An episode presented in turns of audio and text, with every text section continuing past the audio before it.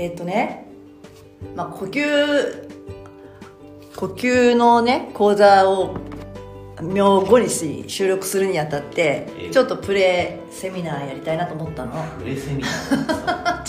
違うなんていうのそれ？リハーセミナーみたいな。ハセミナーなんですえーあのセミナーなんですね。はい。でなんでえっ、とね呼吸私は喘息時だったのね。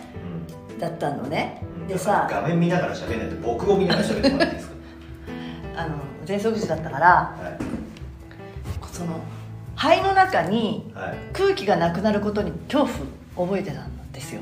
はい。え吸えないから肺に入っていかないから当然苦しいし、はい。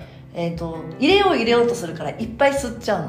はい。余計なんか苦しくなるのよね。でさこの呼吸に関してさ、まあ、何回かな何年かセミナーやってきた時に必ず実技としてまずゆっくり吐いてもらうじゃないの。で吐いて吐いて吐いてまず吐き切ることを知らなくちゃいけないと。うん。でその吐き切った先にはなんか苦しく感じるかもしれないけど本当は苦しくないって言ってたじゃん。ちょっとね。捉え方が捉え方が違うんだけど。だから吐き切ると,、えっとしばらくだからそれはあそこの部分は合ってんだけど全体としておかしいから話が、う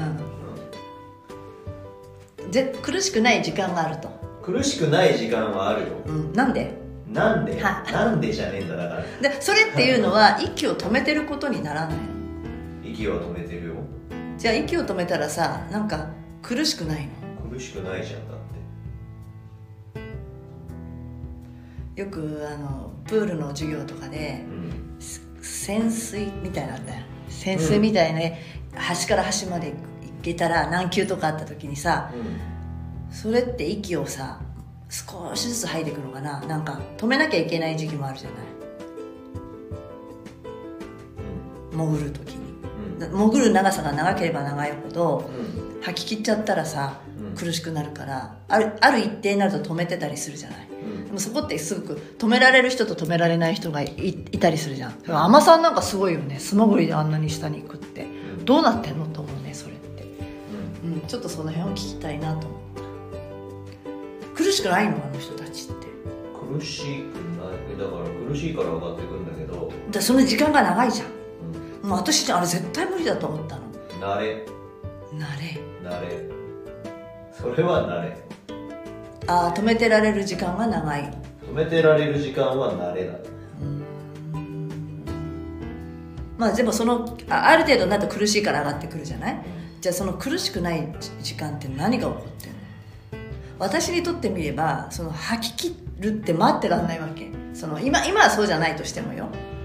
あ喘息の発作が起きてたりとかなんか自分が何か。えー、っとですねあのちょっとあなたの頭の中が混乱してるような。あ成瀬さんも見てくれてるので 混乱してるようなので、はい。えー、っと最初からこうもう一回まとめるというか話し直しますと、はい。えー人間の呼吸っつうのははい。どっちから始まると思います？卵が先か鳥が先かっていう話で言うと吐くのが先か吸うのが先かどっちが先だ？それは知識としても吐くのが先っていうふうに、はい。はい、自分の頭に入ってるんではい。はい吐くのが先なんです、はい。吐かないとうん入ってこないわけです、うん。うん。これいい？はい。それでじゃあ例えば僕らがこうセミナーをやって、うん。参加者の人たちに、うん。息を吐いてくださいって言うと、うん。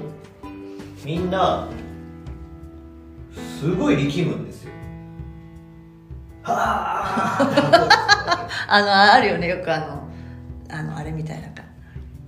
はーってやるやつみたいに。い話？いいやいいかわかんないけどはいみんなその深呼吸しましょうみたいな話をして例えば息をゆっくり長く吐いてくださいって言うとすごく力むんですよ。わかります？この感覚本来吐く時は緩むのにね。だから、そうでしょ。本当は呼吸の順序で言うと横隔膜というのが収縮をする。そうすると横隔膜っていうのはえーっとニュートラルな状態でこういうふうに上がってるんですよ。腹の中でね上にある。位置的に上にあるんです。でこの筋肉が収縮力が入ると下がるんです。で緩むと元に戻る。わけですだから上に上がるわけです。この作用で呼吸っていうのは行われていて収縮した横隔膜が縮んだ横隔膜に力が入った状態になると下がるわけでそうするとあの気圧の関係で空気が中に引き込まれるわけです、注射器のピストンみたいな。そうですね、えー、と理科の実験とかでやったり、まあ、これはあのネットとか調べてもらえば肺の仕組みは出てくるんで、まあ、見てもらえば分かりますけど横隔膜が縮む。そうすると肺に呼吸が入る。入るじゃあ吐く時はっていうとこれが元に戻る。だから横隔膜は力が抜ける。うん。だから力は入ってない状態になって空気が押し出される。ってことはつまり体の奥で起こっていることは力を抜いてるだけあなはいはいはい。んですかってことはいっぱい力んで吐いたところで横隔膜自体は動いてない。動いてないっていうかなんていうんですか？うんと収縮えーただと緩んでってるだけですから緩んでってるだけですから。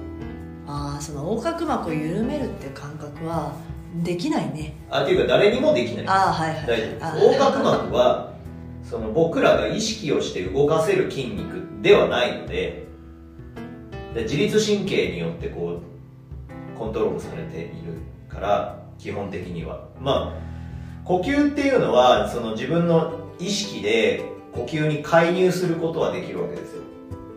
わかります？だけど基本的には自律神経っていうもので行われてるわけだから僕らの意識とは別に行われてるわけ。心臓の動きも自律神経だし内臓腸の動きっていうのも自律神経によってコントロールされてます。なので心臓に対して僕らが止まれって言っても止まんないんです。わかります？僕らの意志とは別のところで動いてるっていうことですね。呼吸も同じ。だからこうやって今息を吸ったけどこれは自律神経のところに僕らの意識が介入してる。ちょっとお邪魔しますよっていう状況です。だけど僕が呼吸を止めることはないんです。これ自律神経によってコントロールされてます。なので横隔膜の動きっていうのは介意識を介入することはできるけど止まるとかってことはできないわけ。基本的には自律神経で動いているそれでなので例えばこの手の筋肉を動かすとか肘の甲を曲げて伸ばしてっていうのとは別でここ動けって思っても動かないわけ。基本的には、で動かすことはできる。僕らがまあいつも意識して動かしてるわけではない。ってことね。じゃあ深呼吸してくださいって言った時はそ呼吸に対して自分たちの意識を介入してるので動かすことはできます。いいですか？ここまでいいですか？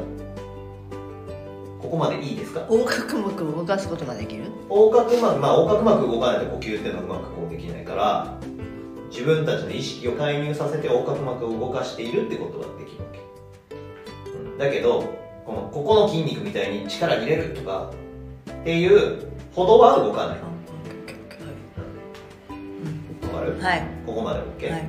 で横隔膜は収縮するとうん。縮む、縮むから下がる。下がると肺の中に空気が入ってくる。これ横隔膜に力が入りましたっていう状況ですね。入ってきました。でゆ緩めました。だ例えばここの筋肉でこれ力が入ってますっていう状況から緩めました。だから力入ってないですよね。緩めましたってなったら力は入ってないわけ。ってことは全体として力は入ってないはずだ。息を吐いていってる時。でも息を吐く時にふーって力を入れるっていう吐き方もある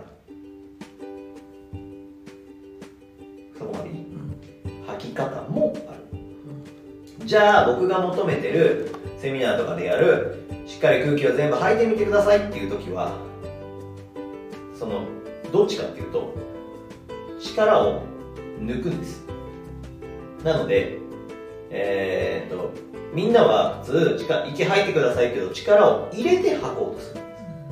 だけど、抜いて吐く。抜いて全部を出し切る。っていうことをやってもらう。で、そこで何が起こるかっていうと、全部吐くっていうのをその自分で頑張ってやろうとしている人たちは筋肉そして脳が余計な酸素を消費します。